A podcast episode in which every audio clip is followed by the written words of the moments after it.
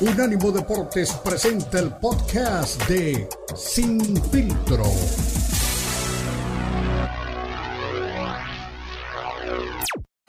Pero fue, propuso, tiró en varias ocasiones a Ryder, este mismo rival que enfrentó Canelo en México y que no lo, tuvo que llevar al límite de las tarjetas. Y además es muy respetuoso, ¿no? Munguía gana con, con autoridad, le paran la pelea en el round 9, ya no dejan continuar a, John Ryder desde, su esquina, y es ahí donde pues levanta la mano y le dicen en la entrevista, oye, ¿cuál es tu siguiente combate? Pues quiero el mejor combate, ¿es Canelo el mejor combate? Pues me gustaría sería un honor. Sin faltarle el respeto, dijo, aquí estoy, y creo que cumple, ¿no? ¿Qué te pareció a ti la actuación de Jaime? Con el gusto de saludarlos, pues yo creo que cumplió con su compromiso, con la obligación, como te decía yo el viernes, de ganar por nocaut, ¿no? Creo que ese es el gran mérito de Jaime Munguía, cumplió cabalmente el reto que tenía enfrente, vencer a Ryder de 35 años de edad, vencerlo de manera convincente y en el boxeo el knockout es la forma más convincente. A mí me gustó la actuación de Jaime Munguía, eh, creo que hizo cosas que, que no hacía con la frecuencia de, que debería en, en peleas anteriores. Por ejemplo, estuvo casi siempre con la guardia arriba, es decir, tiraba sus golpes y rápido montaba la guardia. Hubo por ahí un par de momentos en el quinto y en el sexto, séptimo round en donde bajó la guardia, pero normalmente tenía la guardia arriba, no algo que me parece es, es muy importante en el boxeo no hay menos probabilidades de que te golpeen si tienes la guardia arriba, a menos que tengas una gran habilidad, ¿no? De cintura, que tengas el bending o el rolling para quitarte los golpes, que no es el caso de Jaime Munguía. Entonces, siempre se aconseja, cuando tiras un golpe rápido, vuelves a, a colocar tu guardia, ¿no? Y, creo que eso lo hizo muy bien Jaime Munguía. Algo que me gustó también es que, que tiró más jabs ahora lanzó 207 jabs en esta pelea. Creo que le faltó efectividad en el jab porque nada más conectó 45, pero lanzar 207 jabs en ocho rounds y lo que duró el noveno, pues indica que siempre mantuvo ocupado a Ryder. Entonces también es algo que, que me gustó de Jaime Munguía y cuando un boxeador se da cuenta de la importancia que tiene el jab, pues nunca deja de tirar este golpe, ¿no? Que es fundamental para iniciar ataques, para defenderse, para repeler los ataques del rival. Entonces es algo que, que destacaría yo de, de, parte de Jaime Munguía.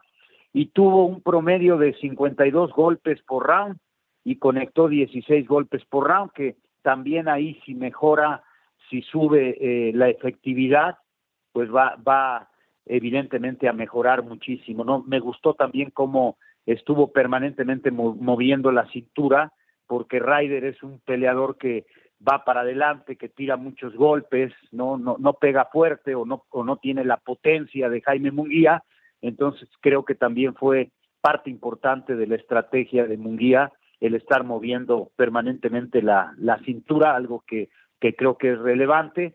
Y finalmente, pues sí, sigue recibiendo golpes, ¿no? Que no debería de recibir Jaime Munguía, pero pues es muy difícil que a los 27 años de edad pues pueda eh, ser casi perfecto a la defensa, ¿no? No, no es la mayor virtud de Jaime, recibió menos golpes que, que con Dereviachenko, por ejemplo, entonces sí creo que eso es muy importante, ¿no? En el caso de, de Ryder fueron 33 golpes por round y nada más conectó 9 por round, entonces sí creo que, que mejoró también en ese sentido Jaime Munguía, al ataque, a la defensa y, y lo vi lo vi bastante bien. Yo yo te diría que he seguido la carrera de Jaime pues prácticamente desde, desde su quinta pelea, ¿no? En Tijuana y te puedo decir que que es una de las peleas que más me ha agradado de parte de, de Jaime Munguía.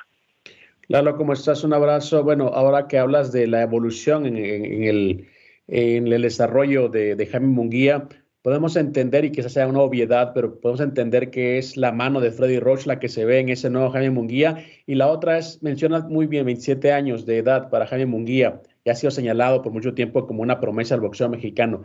¿Podemos entender que está ya listo o ya tenemos que echarlo a los leones o qué le falta a Munguía para ser una figura del boxeo mexicano? Pues yo creo que ya es una figura Jaime Munguía. Yo, yo ya lo veo como una figura del boxeo mexicano. Hoy no es campeón del mundo, no es campeón de plata, que pues esos campeonatos realmente no tienen ningún valor, porque ni siquiera te da el derecho, ¿no? De, automáticamente en la siguiente pelea disputar el título mundial, ¿no? Son yo lo, que yo llamo estos campeonatos de, de, cartón que inventan, pero aún sin ser campeón ya lo fue Jaime, no hay que olvidar, fue campeón super welter. Eh, yo creo que ya es una figura del boxeo, Jaime Munguía, o sea, él prácticamente él, y así decirlo con todas sus palabras, Jaime Munguía llenó la arena el sábado, fue Jaime Munguía, no fue la convocatoria de John Ryder, ¿no? Con todo respeto dicho para el británico. Entonces sí creo que ya es una figura, una figura que pues obviamente puede crecer más y que puede alcanzar otro tipo de dimensiones, ¿no? Como como como lo es Canelo Álvarez, por ejemplo. Yo también creo que el vaquero Navarrete también ya es una figura, ha llenado arenas, ¿no? De 15, 20 mil espectadores, entonces sí los veo como una figura eh, es, es muy popular ya Jaime Mundía dentro del ámbito del boxeo, igual que el vaquero Navarrete, eh, obviamente más popular todavía porque además tiene más tiempo peleando Saúl el Canelo Álvarez, pero yo creo que, que ya es una figura y yo pienso que ya está listo para pues disputar el campeonato mundial con quien tenga que disputar el título del mundo, ¿no? Porque ahora no sabemos contra quién vaya a pelear, ¿no? Si si pelea contra Benavides por el título interino del Consejo, o si pelea con el Canelo, o si por ahí alguna otra organización se inventa un campeón interino en este momento para darle movimiento a la división de los supermedianos, ¿no? Entonces sí creo que, que Jaime dio un paso muy importante en su carrera hacia adelante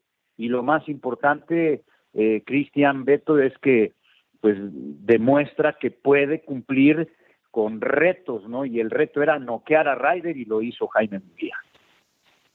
Oye, Lalo, ahorita que tocabas ese tema de, de Benavides, me llamó la atención que él en redes sociales, eh, pues como que menospreció, ¿no? Dijo, es un knockout fácil, por eso meritan.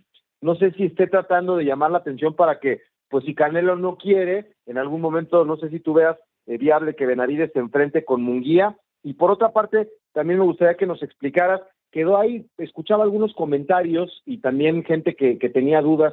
Eh, dicen que se tardaron en parar la pelea porque ya en la esquina de Ryder había dicho que sí, pero que no tiraron la toalla roja y después el, el supervisor de la pelea es el que va y dice ya no más. Eh, ¿Hubo algo raro ahí? ¿Te llamó algo la atención o estuvo bien manejado el tema de, cómo pararon la pelea?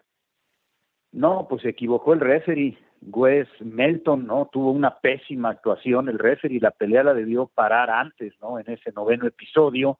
Eh, se escuchó la campana, o sea, estaban desesperados el comisionado para parar la pelea y en la esquina de Ryder pues le, indicaron que ya pararan la pelea. O sea, el último que se enteró que debía detener el combate fue el que debe hacerlo, que es el, el referee, es el único que puede detener prácticamente la pelea y entonces pues imagínate que suene la campana, que se prendan las luces en el ring y que de la esquina prácticamente moviendo, no, no, no, no sé si tenían la toalla o a lo mejor no la tenían porque no, no se arrojó la, la famosa toalla roja, ¿no? De, del Consejo Mundial de Boxeo, una, una, toalla que eh, tradicionalmente de color blanco, del color que sea, se aventaba de las esquinas, se arrojaba para indicarle al referee que en la esquina ya decidían que la pelea no continuara, ¿no? Una, una forma de que la esquina decidiera no más castigo para su peleador. Pero pues sí, yo creo que se equivoca el referee Wes Melton y, y pienso que pues que fue buena la decisión de parte de quienes manejan la carrera de John Ryder, ¿no? Porque terminó siendo una paliza, Beto, eh, Cristian, yo creo que fue una paliza, más allá del knockout, de las caídas, ¿no? Las, las caídas que fueron pues muy, muy claras, ¿no? Este, eh, coincidieron los, los tres jueces, ¿no? Que, que ganó cinco rounds, ¿no? Para todos los jueces, Jaime Munguía ganó cinco rounds, eh, los jueces Camacho y Parker le dieron dos rounds a, a Ryder, ¿no? Camacho le dio el round 3 y el round 6 a Ryder y Parker le dio el round 6 y el round 7 a Ryder, no, la verdad es que a mí me cuesta trabajo ver que haya ganado un round eh, John Ryder y el otro juez, eh, Dennis O'Connell, yo coincido con él, ese juez vio ganar todos los rounds a Jaime Munguía y yo también creo que ganó todos los rounds Jaime Munguía porque en el boxeo profesional lo que se califica más es la pegada, no la calidad del golpeo, es decir, la potencia del golpe, el efecto que puede surtir un golpe y, y aunque en algunos momentos conectó golpes uppercuts, algún gancho, rider, ¿no? Muy esporádicos, y ahí está el dato, ¿no? E, e, esto no tiene ni siquiera controversia, ¿no? Fueron golpes, eh, nueve golpes por round los que conectó eh, Ryder, o sea, no fueron muchos golpes como para pensar que en frecuencia de golpes pudiera superar a Jaime Munguía, o sea, no lo, no lo superó ni en frecuencia y mucho menos en potencia. Entonces yo, por ejemplo, yo no vi ganar ni un solo round a, a Ryder y terminó siendo una verdadera paliza, ¿no? Donde se equivoca el referee a no detener antes la pelea. Oye, Lalo, ya nos tenemos que ir a la pausa, pero no quería dejar de preguntarte, eh, ¿sabes lo que polariza este, el tema de del Canelo Álvarez? ¿Se vale quien compara eh, que Munguía le pasó por encima a Ryder y que Canelo no pudo ganarle claramente y que lo llevó a las tarjetas? ¿Se, ¿Se vale hacer esa comparación o es una pelea totalmente distinta? Mira, todas las peleas son distintas, pero pues sí se vale, ¿no? Yo creo que sí se vale, hay ocho meses de diferencia. Canelo peleó en mayo con Ryder y en este cierre de enero hace la pelea Jaime Munguía. Por supuesto que se vale comparar, ¿no? Por supuesto que, que tiene validez comparar, es un rival común, no hay mucho tiempo de diferencia entre la pelea de uno y otro, y, y yo creo que sí se vale y la gente pues tiene el derecho de opinar, ¿no? Ahora, yo sí creo que Saúl Álvarez pues es un rival de mucho mayor grado de dificultad para Jaime Munguía, o sea, así de fácil.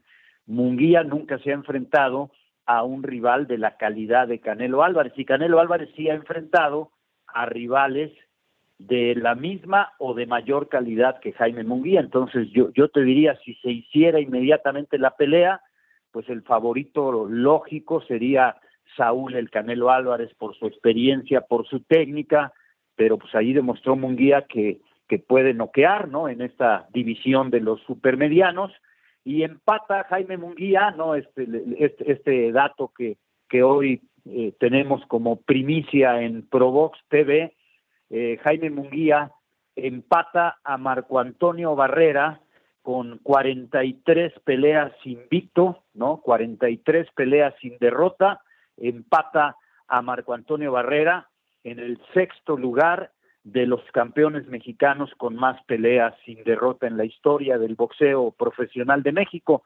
El número uno es Chávez con 90-0, eh, Rubén Olivares con 62-0, Carlos Zárate con 52-0, Ricardo López, el finito, con 52-0 y Gilberto Ramírez con 44-0 y enseguida aparece Marco Barrera con 43-0, perdió en su pelea 44 con Junior Jones y Jaime Munguía que ya empata a Barrera 43-0 y bueno, pues Jaime se mantiene invicto, o sea que es una victoria por todos lados este Beto Cristian que le da una gran relevancia a Jaime Munguía. Perfecto, gracias eh, a Lalo Camarena, como siempre, por traernos todos los datos históricos del boxeo. Gracias Lalo, hasta la próxima.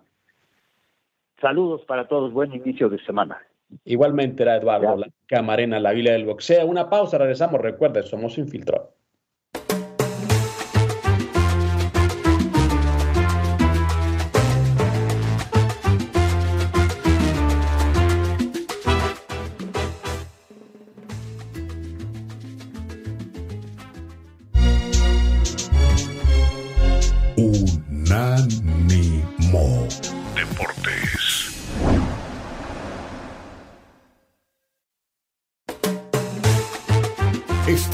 Sin Filtro, el programa multideportivo presentado por Unánimo Deporte, el poder del deporte y la cultura latina. Sin Filtro, Sin Filtro.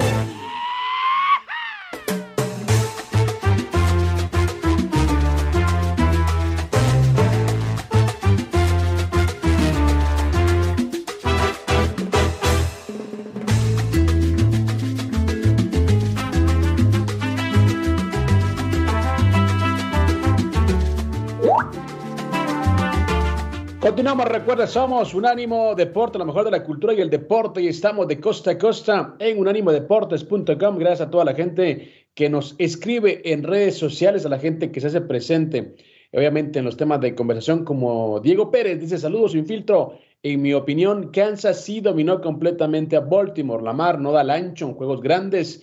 En el otro juego, los Leones perdieron el partido. El staff de cocheo, para mi fallo, o para mí, falló buen inicio de semana. Un abrazo, mi estimado Diego Pérez, y a toda la gente pues, que está, como siempre, en sintonía de Sin Filtro. Mi estimado Beto, eh, escuchemos qué dijo Jaime Munguía ahora que está pues, eh, el tema eh, presente de este boxeador de Tijuana. escuchemos qué dice en conferencia de prensa luego de su victoria contra John Ryder. Respetarlo y, respetarlo. Y aquí tenemos a Jaime Munguía, el campeón. ¡Bravo! needs to eat. Maybe. Yeah, get next to Freddy. Get next to Freddy. Get next to Freddy. The kid need a food. The kid needs food. if only yesterday. All right, we're going to take comments from Jaime Muguio first. Bueno, ¿qué, qué tal? Eh, muchas gracias a todos.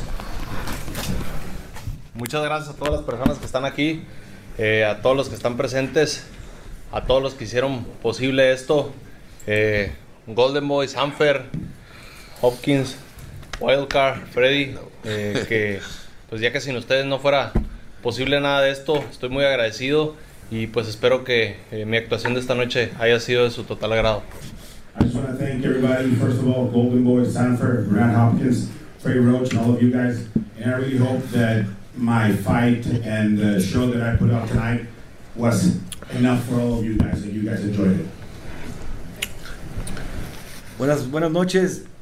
Yo la verdad un, únicamente les quiero dar las gracias. Uh, good night. Uh, I, I, would like to thank everybody for being here. And I only want to ask all you guys a question. Is this a statement or what? oh yeah. Yeah, definitely a good statement. Mm -hmm. We all know who Jaime Munguia is, the new face of boxing. And honestly, he will keep working to be the new face of boxing. And he's a pleasing fighter to watch. Look at the arena in uh, other people's town, and, uh, and he put a lot of consent. So we're very proud of him, and uh, very humble also with all the 168 pounders. There's a lot of fighters out there. We don't want we want to celebrate tonight.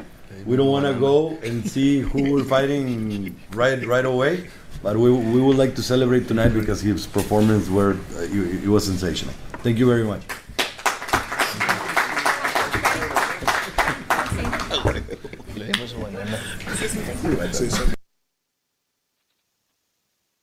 Bueno, era, no era el, audio, pero bueno, señores, eh, más o menos hablaba Fernando Beltrán acerca de lo que esperaba para, bueno, después de la victoria, celebrar únicamente. Eh, lo cierto es, como lo decía también eh, Lalo Camarena, Beto Jaime Munguía, pues ha demostrado que es una figura ya del boxeo mexicano.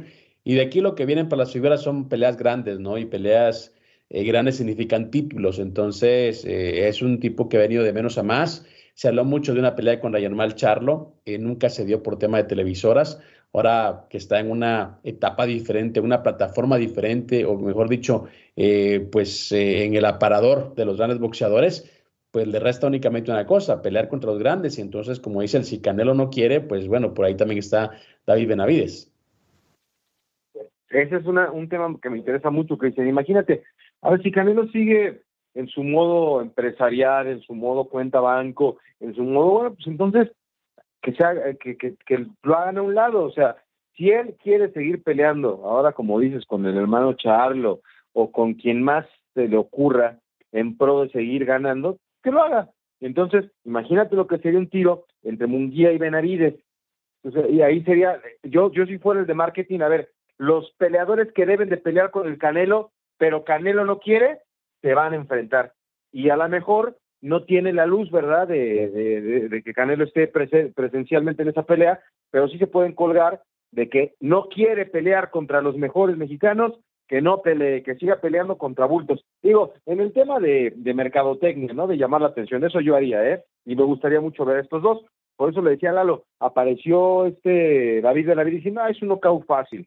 O sea, menospreciando un poco, a lo mejor ya están empezando a, a maquinar el tema de que se enfrenten pronto. Exactamente, yo creo que al final de cuentas eh, el boxeo es un deporte de contacto, ¿no? Eh, no puedes eh, realmente... Voy, a usar una frase que me gusta mucho de, de, de, un amigo colombiano que dice, puedes engañar a todo el mundo un día o puedes engañar a alguien toda la vida, pero no puedes engañar a todos toda la vida. Entonces, me parece que el tema de Canelo queda claro que le está huyendo al reto.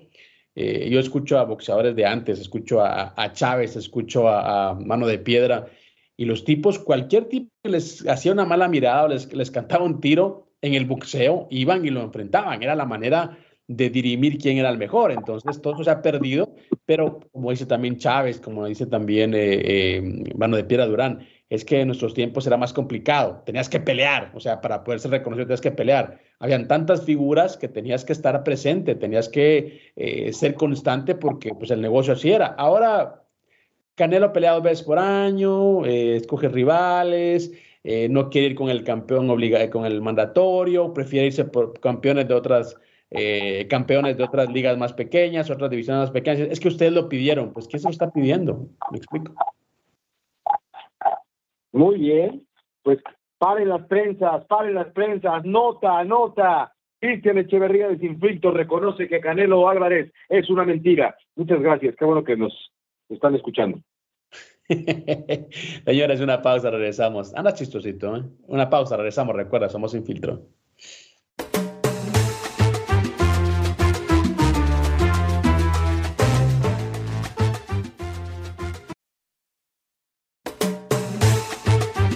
Estás escuchando Sin Filtro, el programa multideportivo presentado por Unánimo Deporte, el poder del deporte y la cultura latina. Sin Filtro, Sin Filtro.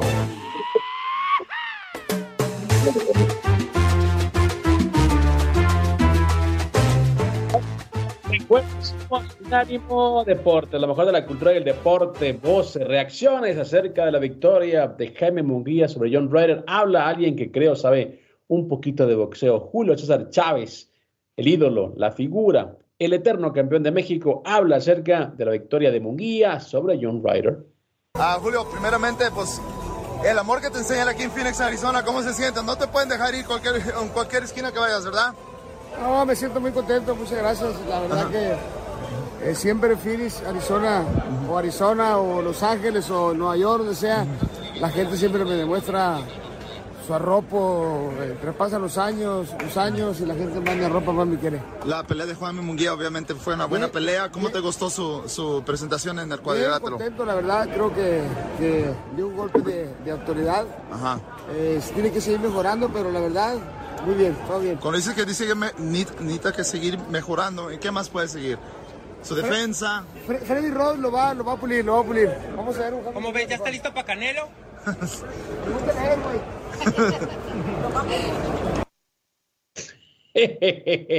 Muy al estilo del campeón, ¿no? Muy folclórico como siempre, Julio César Chávez, eh, papá, hay que, hay que decirlo de esta manera. Pero también hablando de, de, de, quién lleva la carrera de Jaime Munguía, mi Beto, escuchemos a Oscar de la Hoya, que también es copromotor de este boxeador tijuanense. Esto decía después eh, de la victoria de Munguía sobre John Ryder. Hizo una declaración y, y esa declaración fue, fue contundente.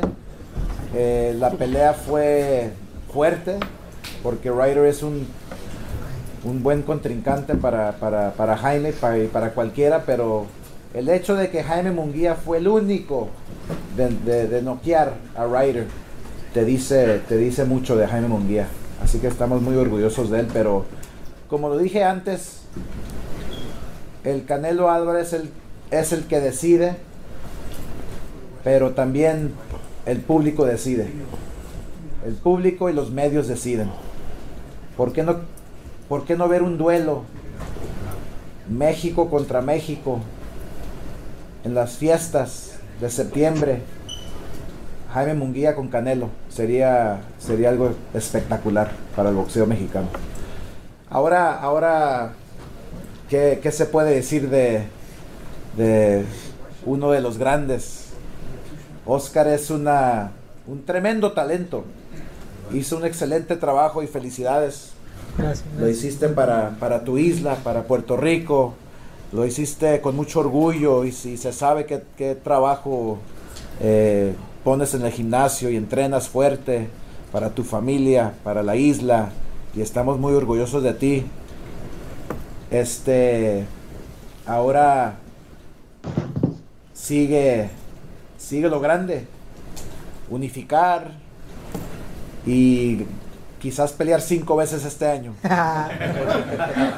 quizás. no, I gotta, I gotta thank everybody.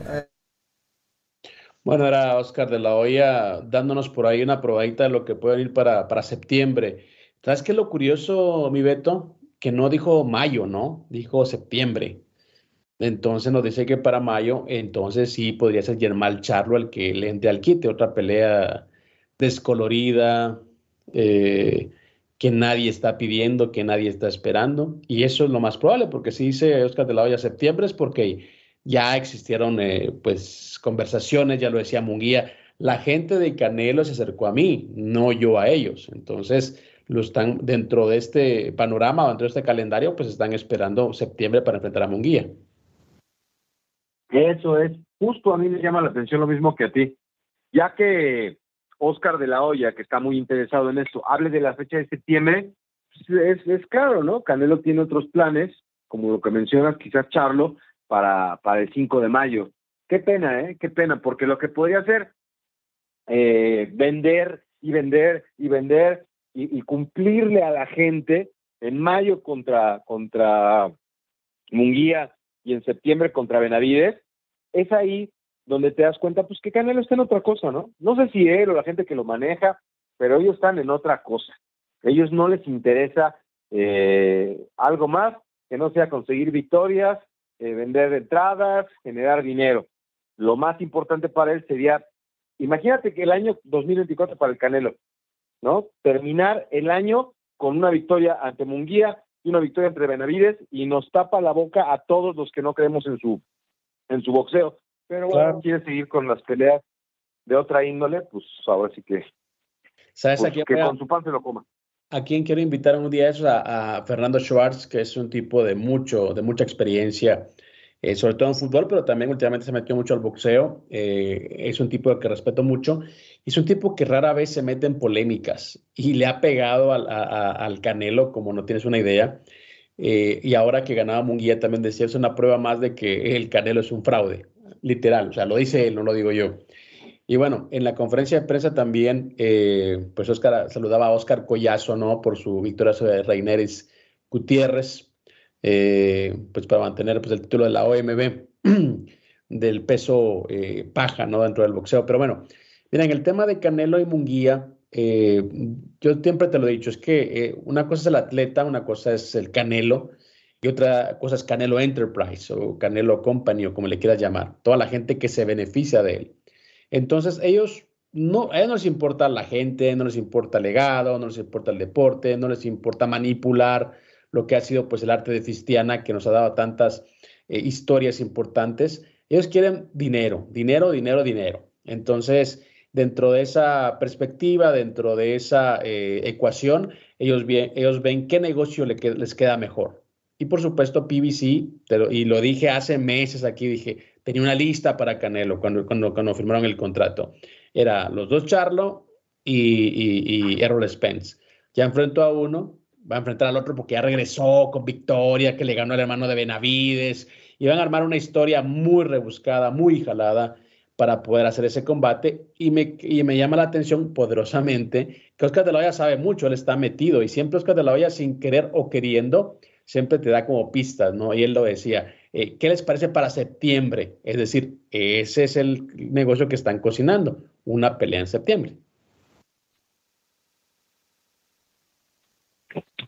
Por eso, pero entonces los organismos pasan al segundo término. O sea, va primero a atender su negocio, y no estoy criticando a nadie, ¿eh? pero va a atender primero su negocio y después va a atender a la Organización Mundial de Boxeo para enfrentar a Munguía y sabe Dios si va a, aceptar el combate contra David Benavides. O sea, ese es el dueño del boxeo O sea, hacer el, el negocio del boxeo te permite eh, escoger a los rivales, eso nos queda muy claro. Pero pues la gloria deportiva, por eso da coraje, ¿no? Que venga gente a decir, no, es que es el mejor deportista, no, es que es la figura, es que no es cierto, es una mentira. A lo mejor hace seis años Canelo estaba pensando deportivamente hablando, hoy está pensando en otra cosa. Y si quiere ser un magnate millonario con un dinero que en mi vida voy a ver, qué bueno, pero no va a tener ni el reconocimiento, ni el aplauso, ni el cariño de la afición de México, los que le saben, no como los otros que nada más aplauden por aplaudir. Pero la, la verdad es que hay una resistencia histórica para Saúl Álvarez por lo que demuestra arriba del cuadrilátero. Ya se, por eso lo dije a Lalo. A ver, Lalo, se vale hacer la comparación y tiene toda la razón. La pelea con Ryder fue hace poquito y Canelo no la pudo decir, no la pudo. Y me dice Marco el sábado, ah, que no sabía que perdió. Bueno, si, si, si ganar claramente, como lo hace Munguía, te parece igual a lo que hizo Canelo el, el contra Ryder, pues entonces cada vez entiendo menos. No, mira, hay también un tema aquí importante, eh, eh, mi estimado Beto. Y yo escuchaba hace, unos, hace unas semanas aquí mismo a don José Sulaimán, que la verdad que no, no es que le tengamos pero pues, realmente, perdón, Mauricio Sulaimán, no es, no es que le tengamos eh, mala leche o mala fe, pero es que él, así como dice una cosa, dice otra, ¿no? Y cuando le preguntaban la diferencia entre el UFC y el... Ellos ni siquiera saben, no están enterados que el UFC ya les comió el mandado que genera más plata por año que ellos, ni siquiera saben eso, imagínate. Y dicen, no, nunca van a estar a la altura de nosotros, el boxeo es algo pues ya demasiado eh, tradicional, muchos años. Además, ellos no tienen organismos. Gracias a Dios que no tienen organismos. Por eso es que se han superado tanto. Por eso es que están donde están. Por eso es que, tienen las peleas más importantes del negocio. Por eso es que venden tanto. Porque hay, o sea, es muy sencillo. Es muy fácil. O sea, campeón contra retador mandatorio. Punto. Ah, que el campeón no quiere. Ok, pues chao, brother. Bye. Campeón interino. Vámonos. Vente el segundo y el primero. Pum hasta que el campeón se digne a regresar y diga, no, pues ok, ahí está el campeón interino, él es el que te toca, no puedes empezar a escoger. Otra fórmula, eh, en una ocasión, la única ocasión en la que ellos evadieron los rankings fue porque estaba Jorge Más Vidal eh, en un gran momento, pero estaba todavía número 3 o 4, y estaba eh, Ney Díaz regresando a la actividad luego de mucho tiempo, no podían rankearlo muy bien porque estaba regresando, y gana una pelea de forma espectacular, y todo mundo, todo mundo quería que pelearan. Entonces se inventaron el, cinturón del chico más malo del, mundo, pero acá eran los tipos eh, más peleoneros, más polémicos, hicieron y vendieron más que nunca en una pelea. De hecho, es la pelea trágica y para, para Canelo cuando rompe su relación con Oscar de la Hoya, la imagen, ¿no? De su pelea contra Kovalev, Canelo esperando en el vestidor a que termine la pelea del UFC, ese fue el combate que vendió, te digo, millones de pay-per-views, para que él pudiera salir pues al ring a pelear con Kovalev. Así se hacen las cosas, no hay secretos, no hay, ay, es que no, este, este me puede ganar, entonces mándame al, al, al, otro que es campeón pero más pequeño. No, es un deporte de combate, o sea, es boxeo. Entonces son deportes de combate, por eso es que el boxeo está metido, te repito, en una crisis, es un circo. O sea, yo siempre digo, el, el, boxeo se ha convertido en un tianguis, o sea, barato, eh, no sabes que te, te dan gato por liebre, eh, marcas eh, pues falsificadas. Así veo cómo es el boxeo en este momento. Buena fayuca, como dirían allá, mi estimado Beto. Una pausa, regresamos. Recuerde, somos sin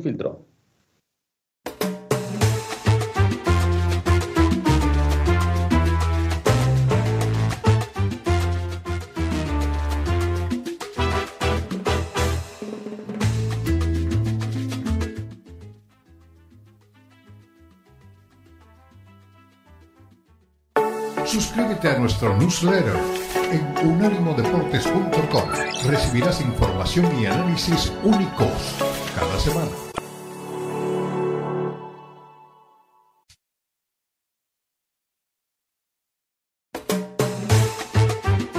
Escuchando Sin Filtro, el programa multideportivo presentado por Unánimo Deportes, el poder del deporte y la cultura latina. Sin Filtro, Sin Filtro.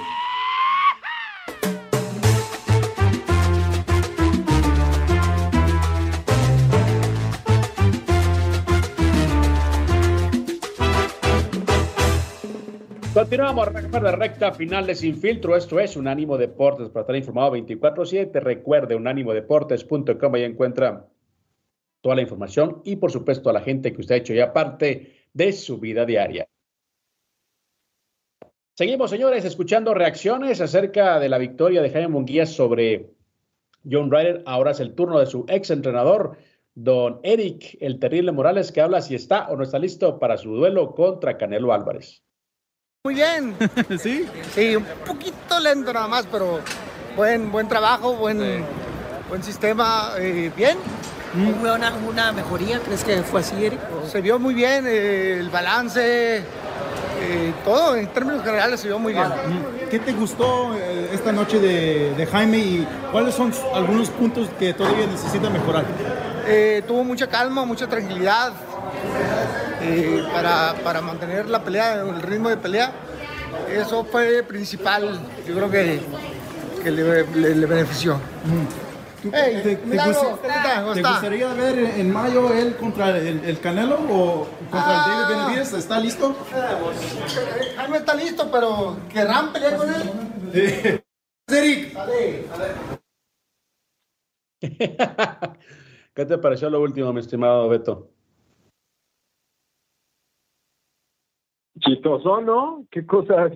La verdad es que es singular, ¿no? El, estilo, la forma y decirlo abiertamente. no, evidentemente no es una declaración, ¿estás de acuerdo?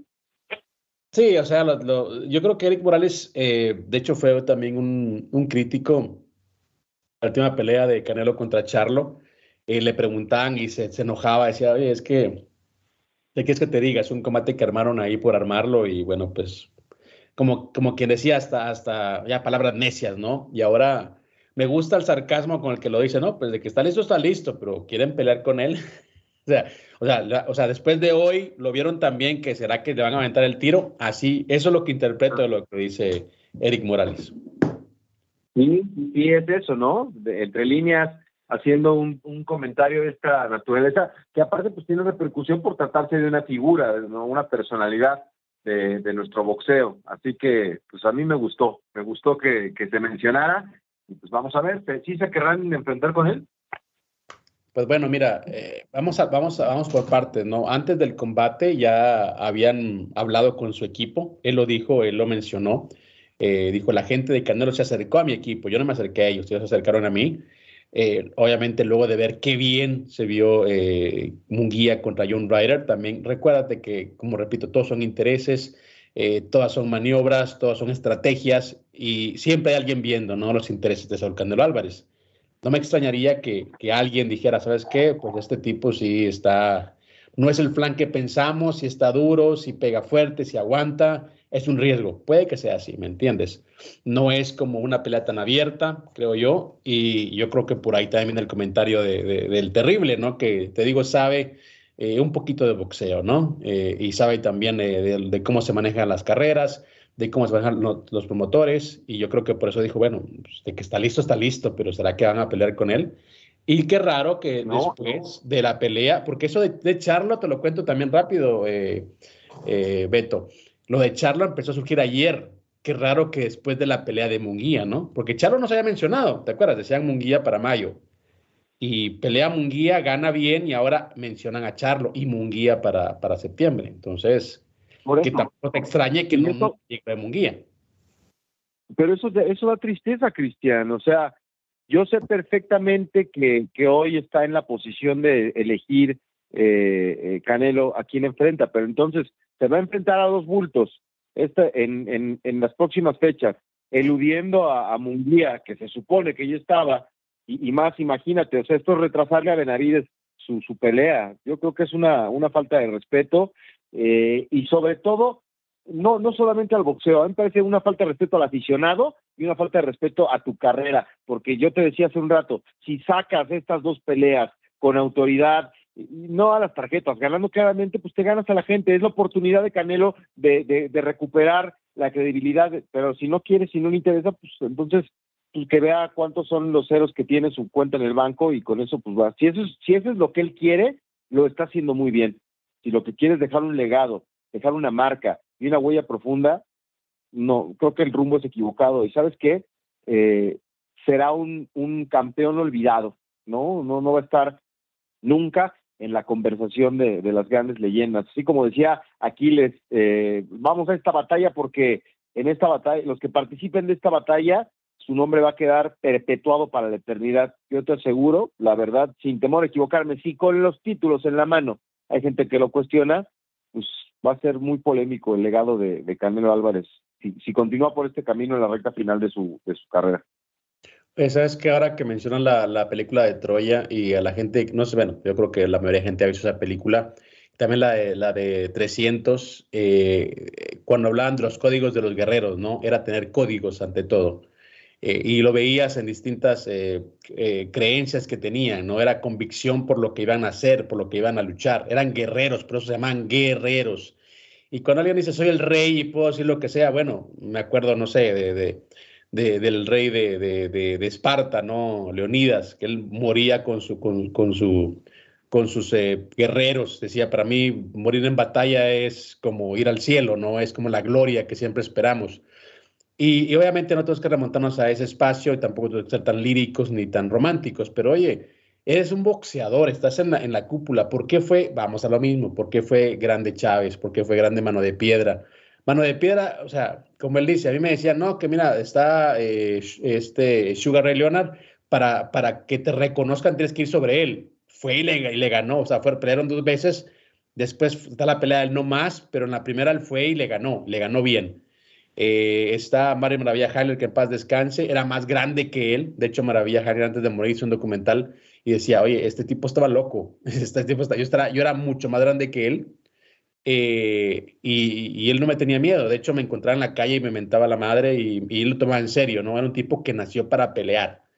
Entonces, ves la diferencia y ahora, no, es que este no, yo soy quien decido, entonces el, el campeón, el mandatorio, no, quiero uno más, más, más papita para verme bien, para que no me toquen la carita, para que no me lastimen. Oye, entonces dedícate a otra cosa, ¿no? Ponte a modelar, no sé, eh, ponte a jugar golf mejor, ¿no? Si no quieres que te golpeen, o sea, es boxeo, me explico, o sea, puede ser muy técnico, puede ser muy táctico, pero es boxeo al final de cuentas, Beto, y eso realmente aburre eso porque está representando un deporte, como repito, con el que crecimos la mayoría de nosotros.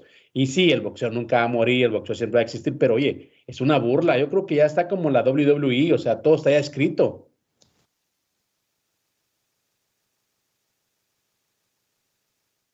Bueno, mi Beto, mi Beto se queda sin palabras cada vez que hablamos de su ídolo, pero bueno, para toda la gente que, que nos sigue, gracias no. eh, redes sociales.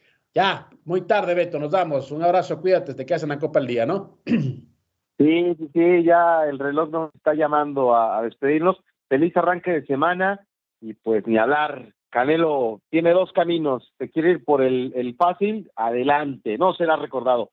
Y, y, saludos al no le sabe que imagínate qué duro debe de ser para Zamudio el, lunes después de ver la brillante actuación de Munguía ante un rival con el que el Canelo apenas pudo definir con las tarjetas. Ni modo, hoy es un mal día para las canelocas. La verdad que estuvo ausente eh, Zamudio, Ochoa, eh, Luis Piño Rodríguez, únicamente Diego Pérez estuvo por ahí. Los andas espantando a todos, mi Beto, tranquilo, bájale, bájale, un chocolate. Señores, Gracias a todos que hicieron, a toda la gente que ha hecho posible este espacio, a toda la gente que nos sigue siempre en Sin Filtro y en las redes sociales. Y recuerdo, lo invito a que esté siempre pendiente de todo lo que publicamos en www.unanimodeportes.com. Ahí encuentra la mejor información con la gente que usted ha hecho ya parte de su vida diaria. Se queda en la Copa al Día y, por supuesto, todo lo referente al fútbol internacional, arrancando, claro, por la Liga MX, que tiene mucho, mucho que detallar. Gracias, bendiciones.